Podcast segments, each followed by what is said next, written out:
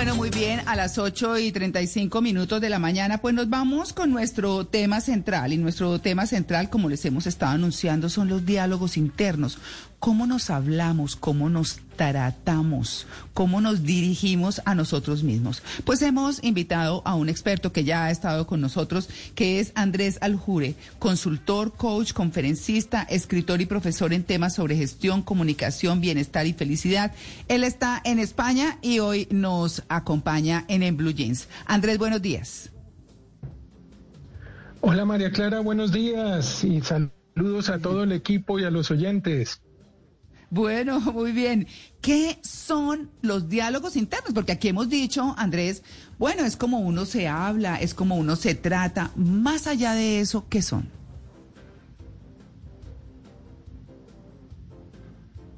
Andrés.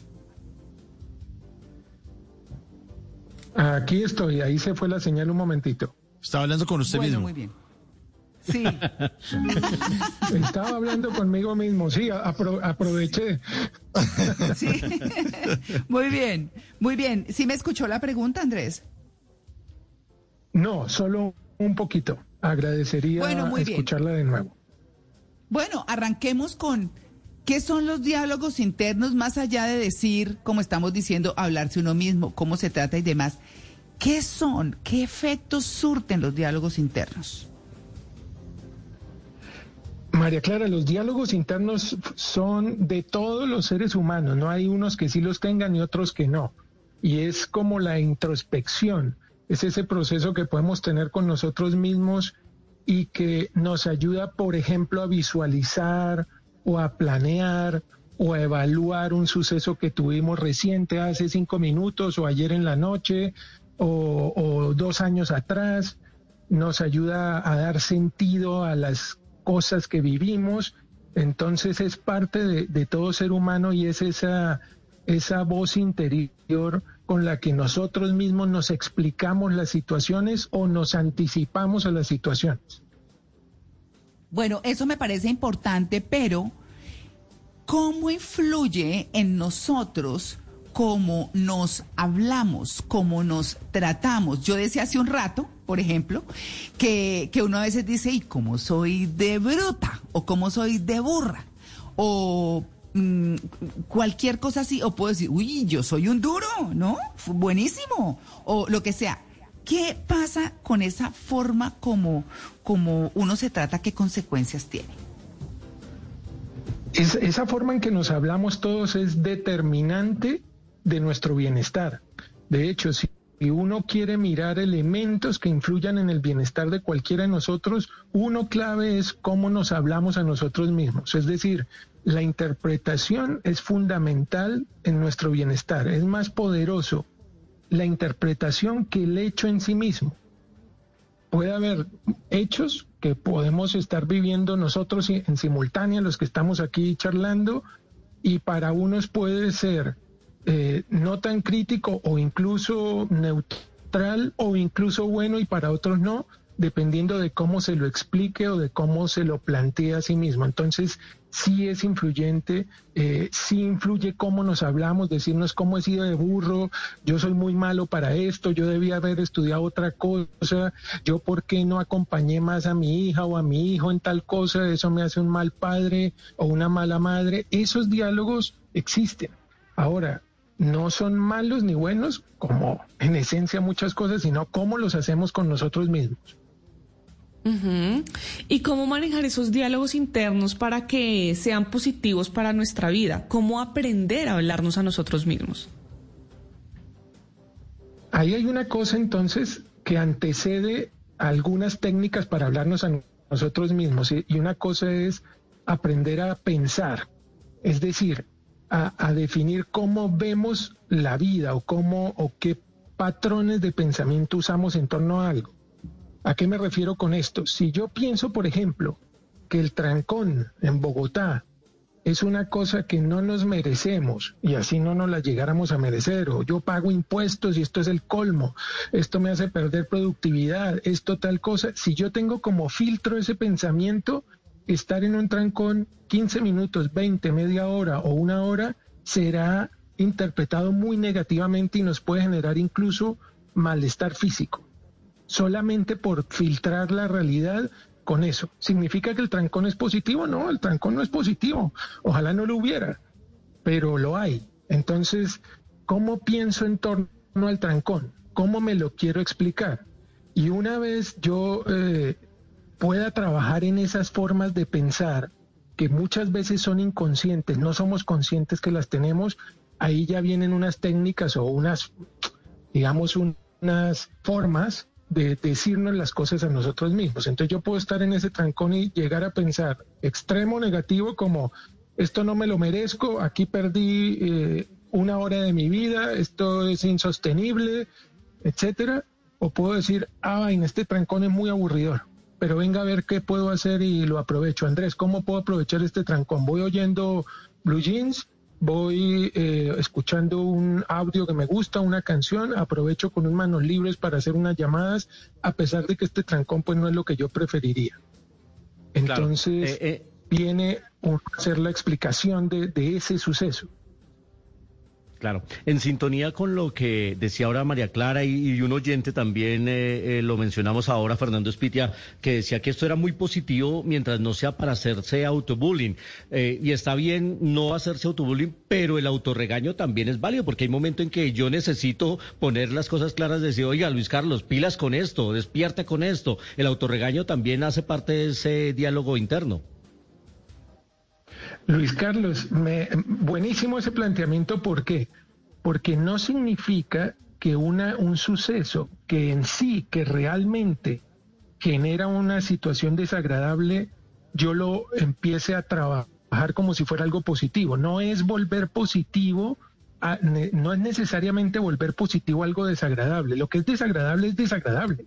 Y si yo me estoy comportando inadecuadamente y yo me digo a mí mismo, Andrés, usted debería mejorar en esto o debería ponerse pilas porque está llegando tarde permanentemente y eso le está generando líos en el trabajo, pues eso está muy bien hacerlo. No, no hay que llamarse a, engaños, a, a buscarle lo positivo a todo. Hay cosas, si yo tengo un suceso que es desagradable, una pérdida, siempre pongo ese ejemplo, puede ser una pérdida de cualquier cosa, de un objeto, de un trabajo, de un proyecto, de un familiar. Ese suceso es desagradable. Entonces yo digo, vale, perdí mi celular, qué vaina, perdí mi celular, ¿qué hago con esto? Ahora, ¿qué interpretación puedo hacer? Yo estoy volviéndome muy descuidado con mi celular, asumiendo que esa fue la situación. Tengo que ponerme pilas, Andrés, porque ya he botado dos celulares. Tengo que buscar un mecanismo para no perder otro celular, por decir algo. Entonces sí, sí nos puede servir para hacer reflexión, para hacer ajustes. El, el, diálogo interno me sirve para hacer adaptación también, no solo para interpretar, sino para, con base en lo que yo interprete, decir, tengo que tomar esta medida o aquella.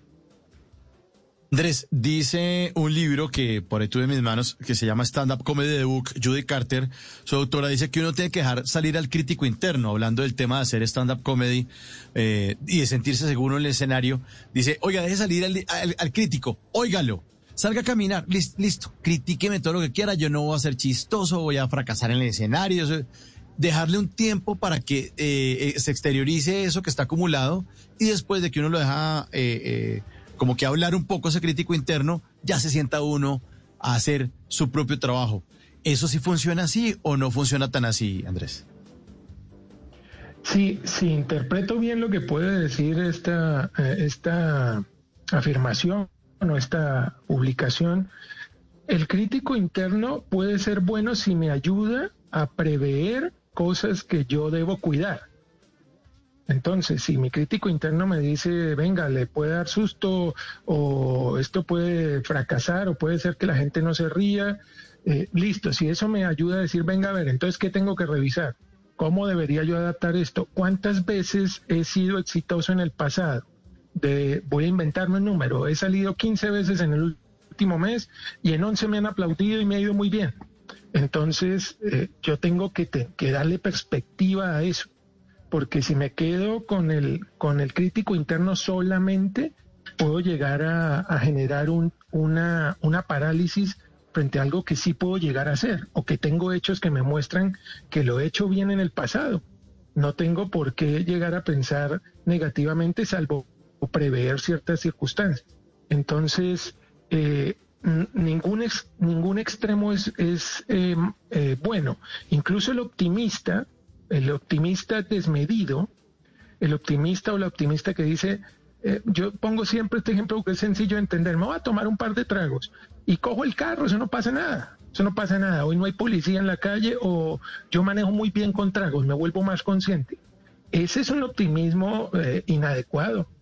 Es inadecuado porque si yo me tomo los dos tragos, sé que por un lado me pueden parar, por otro lado se me puede atravesar un ciclista o quien sea, atropellarlo y meterme en un problema no. Entonces, ese optimismo no tiene sentido.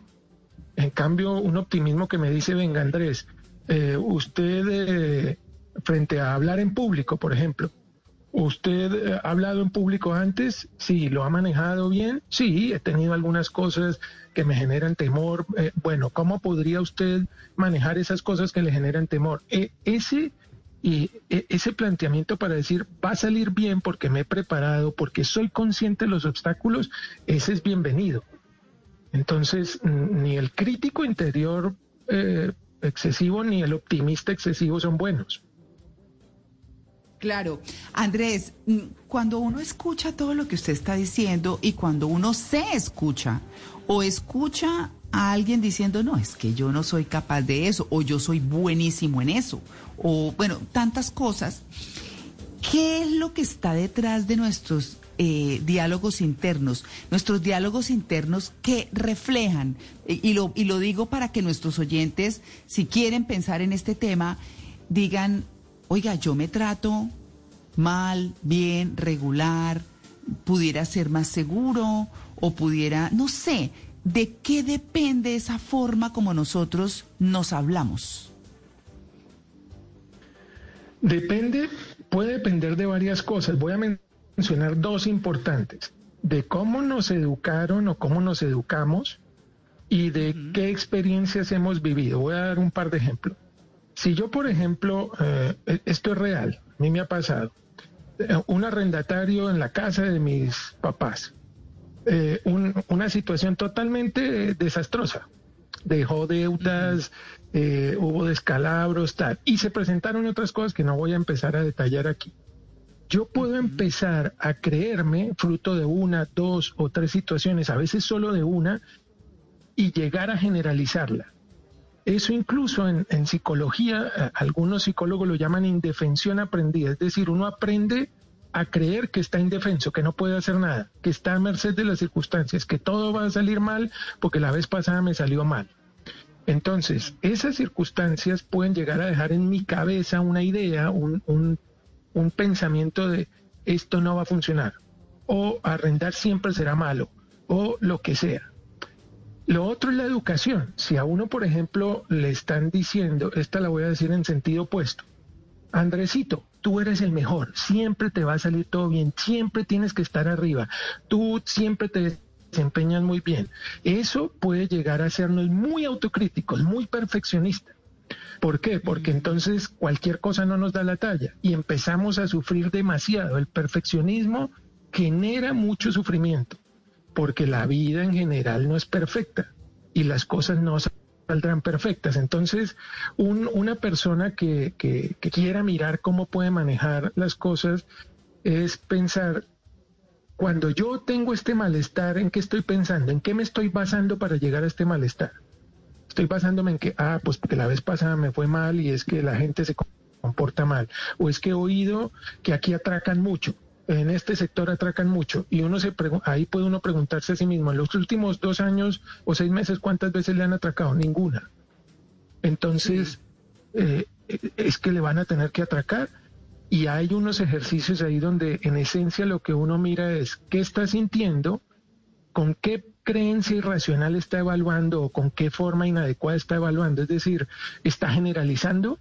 Esa es una forma de pensamiento inadecuado, de un suceso generalizar que todo es así o pensamiento catastrófico se llama otro, es decir, eh, cuando algo me sale mal, eso va a ser no, yo, yo ahora, fruto de esto, no me van a volver a contratar y no me van a, no voy a poder volver a generar dinero y eso va a generar que haya problemas en mi casa. Soy un fracaso. Eso es un pensamiento catastrófico. De un suceso puntual yo hago toda una generalización y una, y una proyección. Entonces ahí hay cosas que se pueden trabajar en el esquema de pensamiento, pero hay unas más sencillas. Hay unas más sencillas eso le como quería estas. Preguntar. Joan, eso, sí, eso le quería preguntar. Eh, eh, Andrés, discúlpeme que, lo, que lo interrumpa. Quería, quería preguntar, porque usted está empezando a dar como las claves de cómo manejar mejor esos diálogos internos y al mismo tiempo eh, hacer que uno se sienta mejor frente a las circunstancias. Entonces, usted ha dicho que hay que mirar qué se está sintiendo, con qué creencia está evaluando las cosas y qué otras herramientas puede utilizar o qué otras formas de pensar o de mirar las cosas puede utilizar para mejorar esos diálogos internos. Claro que sí. Una muy sencilla. Cuando nosotros cometemos alguna, estamos con temor o cometimos un error o sentimos que no nos están saliendo las cosas, en vez de decirme yo no soy bueno o yo la estoy embarrando, yo podría hablarme en segunda persona. Es decir, Andrés, lo que hizo Luis Carlos ahora, en el ejemplo que puso, Andrés, creo que usted no está haciendo esto bien, usted se está angustiando por esto excesivamente. E, eso genera un distanciamiento psicológico. El hablarse en segunda persona parece una cosa simple, pero no es simple porque lo que hace es que me distancia de la situación y en consecuencia yo la puedo asimilar mejor. Esa es una cosa. La otra técnica sencilla. ¿Qué le diría usted a un amigo si estuviera pasando por esta situación? Entonces eso genera distancia. en vez de que, que yo me diga a mí mismo, Andrés, eh, tal cosa, si esto lo estuviera pasando María o Carlos, que son mis amigos, ¿yo qué les diría a ellos? para que manejen mejor esa situación que están viviendo o ese palo que se están dando. Esa es otra técnica que funciona muy bien. Y voy a mencionar una tercera, de entre otras posibles. Normalizar. Normalizar la experiencia significa que yo soy el único que padece este tipo de cosas. Yo soy el el único que le ha ido mal en una presentación, yo soy el único que su hijo eh, le fue mal en una prueba y no pasó un determinado eh, examen o situación que quería manejar. Entonces, cuando uno ve que le pasa a más personas, eso hace que uno lo vea más eh, amablemente y le dé un mejor manejo. De hecho, hicieron un experimento sencillo. Hicieron un examen a unas personas y les dijeron, usted en una escala de 1 a 7, eh, usted sacó 6 sobre 7, pero la mayor parte de la gente sacó 7. Le dijeron a un grupo de personas. Y a otro grupo de personas le dijeron, usted sacó 5 sobre 7, pero la mayor parte de la gente sacó 4. Las personas que sacaron 5, siendo menor que 6, se sentían mejor que las que sacaron 6 cuando veían la circunstancia frente a los otros. Entonces a veces esa es otra técnica. Venga, esto no solo me pasa a mí. Hay personas que les ha pasado esto y lo han manejado de tal manera, ¿cómo no voy yo a poderlo manejar si tengo esto o esto o esto? Ahí hay tres posibles, entre otras, que podríamos mirar también. Claro, de golpe, de golpe tenemos, Andrés, un tiempito para un par más, para que quedemos, para que nuestros oyentes queden más ilustrados todavía porque sí me parece tan importante, eso tiene que ver como con el autoestima y las cosas y, y, termina pues afectando eso, si uno se habla mal pues termina eh, con resultados no mejores y podrían ser mejores. Regálenos otro par, Andrés, por favor. Sí. Voy a dar un, un ejemplo y, y, un par más. Hay un experimento real, ponen a una persona y le dice extienda sus brazos y yo le voy a hacer fuerza con la palma de mi mano para bajar su brazo. Y intentan bajarle el brazo y no lo logran. Y después le dice, usted se me va a repetir en voz alta diez veces, yo no tengo fuerza en el brazo, yo no tengo fuerza en el brazo, yo no tengo fuerza en el brazo. Inmediatamente después, la persona le dice, voy a bajar su mano y impídame bajarla. Y se la logra bajar, solamente con las palabras. Las palabras desencadenan en la cabeza emociones, y desencadenan, eh, se asocian con otras situaciones. Entonces, una técnica aquí cuando yo quiero, por ejemplo, hacerlo con una persona, no solo conmigo mismo, no busquen eh, eh, o más bien en positivo, busquen una persona que además de escucharle, y de, y de reconocer sus emociones, su tristeza o su rabia o su dolor. Eh, tengo rabia porque hoy en el, me pasó ayer en, yo llegué ayer de viaje de Egipto y en el aeropuerto todos pasaban en menos de un minuto y cuando llegó mi pasaporte colombiano, para, duré más de cinco minutos. No supe por qué, me hicieron esperar ahí. Yo supongo que revisaban una base de datos a ver si yo no era un delincuente. Y mm. después me dijeron, listo, pase. Yo, eh, eso me puede dar mucha rabia decir, es que si ve cómo nos maltratan a todos los colombianos, esto es el colmo, tal. Y alguien podría decir, sí, eh, es que así es, o decir, venga, ¿y usted cree que eso es siempre? ¿Cuántas veces ha viajado? Eh, ¿En dónde lo han parado tantas veces? ¿Cuántos líos ha tenido? ¿Usted qué, qué cree que... Entonces, la clave ahí no es solo encontrar personas que le escuchen a uno y le ayuden con sus emociones, sino que también le ayuden a hacerse preguntas o a buscar mm. soluciones a eso que está sintiendo. Esa es una cosa mm. clave, porque el hablar funciona como un purgante psicológico, eso es buenísimo, pero si uno, habla con la persona inadecuada, se le devuelve. Porque si esa persona lo que hace es seguirle diciendo, ay, sí, qué mal, sí, qué, qué duro es eso, sí, qué doloroso es eso, y no le ayuda a mirar salidas, eh, perspectiva, entonces es mejor no hablar con, con ese tipo de personas.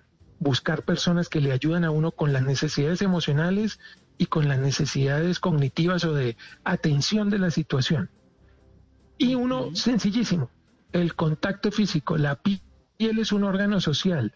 ¿Qué significa eso? Eh, un abrazo, eh, un, un tocar el brazo de alguien a quien yo estoy escuchando o a quien le estoy hablando eso también funciona para que la persona tenga un mejor manejo frente a una situación. Uno muy sencillo, naturaleza. Ver la naturaleza. Hay experimentos que han mostrado, por ejemplo, que enfermos en, en, habitaciones de hospital que no tienen contacto con naturaleza no tienen la misma mejoría que enfermos que han tenido o una ventana a la naturaleza o ciertos momentos de contacto con naturaleza. Entonces puede ser que yo salga y vea mi jardín, salga y dé una caminata o incluso vea una imagen de naturaleza, así no tenga la posibilidad en ese momento de, tener contacto eh, eh, presencial. Yo puedo mirar una imagen en, en un protector de un computador, en una pantalla, en un libro. Esas cosas ayudan a que yo haga una mejor introspección y me llegue a hablar mejor a sí mismo. Y obviamente cuando ya sea una cosa muy crítica, pues yo puedo buscar apoyo, a alguien que me ayude a reestructurar mi forma de pensar. Eh, eh, eso pues también puede pasar. Claro. No, pues Andrés, a mí me parece que todo lo que ha dicho es tan importante, este remate tan interesante. Uno tiene, como dice Marian Rojas Estapé, que rodearse de personas vitamina, no personas que le estén diciendo a toda hora, no, es que esto para mí fue terrible, es que esto no sé qué, es que si se más, si queda uno todo apachurrado, no, personas que le digan nada, se sale adelante, que hágale, no sé qué, lo que sea. O sea, una persona que de verdad le ayude a uno o uno mismo aprender a hablarse de esa manera. Me parece tan importante todo lo que nos ha dicho Andrés. Muchas gracias por su atención con Jeans de Blue Radio y como siempre, bienvenido. No, María Clara, al contrario, gracias por invitarme, gracias por estar este ratito con ustedes y por supuesto con sus oyentes. Y bueno, un abrazo desde aquí, desde España. claro que sí, muy bien, ya regresamos, estamos en, en Blue Jeans de Blue Radio, el programa más feliz de Blue.